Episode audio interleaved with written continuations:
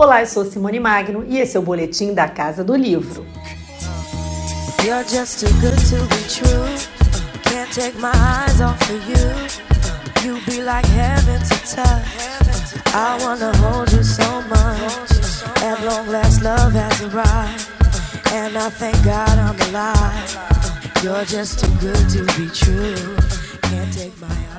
A escritora carioca de família lagoana, Adriana Vieira Lomar, foi a vencedora da edição 2023 do Prêmio Kindle e ainda este ano o romance Ébano sobre os Canaviais será lançado pela editora José Olímpio, parceira do prêmio da Amazon. Adriana conta por que se inscreveu no prêmio autopublicando o livro. Resolvi participar do Prêmio Kindle para tentar democratizar ao máximo a minha literatura. A própria plataforma, né, KDP, ela é muito fácil de ser utilizada. E acho que o mundo mudou um pouco, né? A nova geração, ela tem um contato melhor com a máquina e lê muito e-books. Então a minha intenção foi essa, democratizar a minha escrita.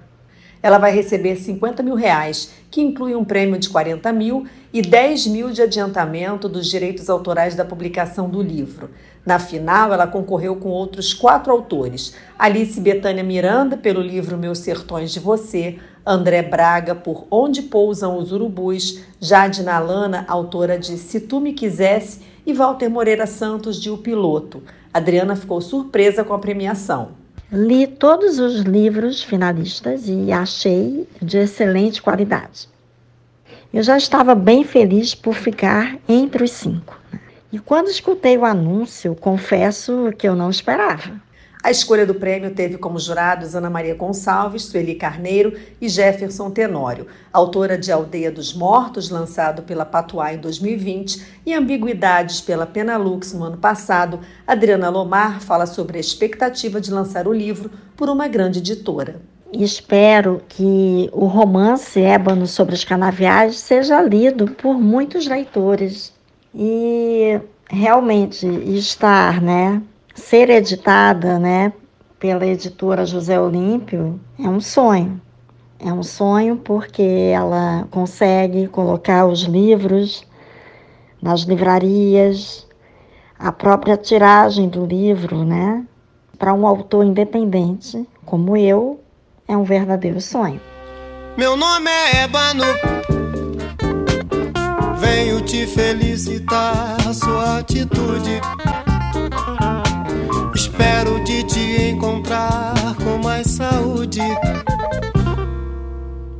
Me chamam Ébano. Ébano sobre os canaviais remonta ao final do século XIX, quando José foge da peste em Portugal e no Brasil se apaixona por Ébano, alforriada e filha da escravizada Chaquina. Apesar de ser livre, a sociedade recrimina a união do casal e Ébano renuncia à maternidade do filho Zeca.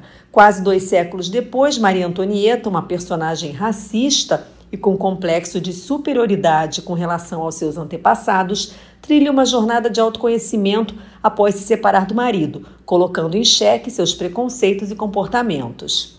Ébano sobre os canaviais trata da memória, da ancestralidade e da formação do povo brasileiro. Surge da tentativa de suprir as lacunas. A mais severa e a mais triste para mim seria de qual lugar, em, em que lugar da África os meus ancestrais vieram e onde esses mesmos ancestrais foram enterrados. Como se chamavam? que data que nasceram e qual a data que morreram. Adriana Vieira Lomar diz que a ideia principal era fazer um resgate. Levei quatro anos pra, para escrever ébano sobre os canaviais. A ideia surgiu por uma necessidade minha de descobrir a origem dos meus antepassados. Fiz pesquisa em Recife em Portugal, particularmente na região do Porto. A José Olímpia é parceira do prêmio pela terceira vez. Em 2021, a editora lançou O Pássaro Secreto de Marília Arnaud. No ano passado, a filha primitiva de Vanessa Passos, que acaba de chegar à terceira edição.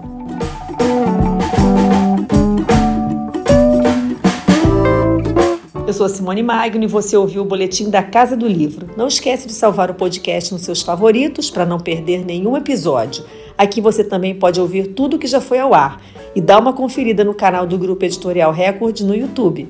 Beijo grande e até semana que vem.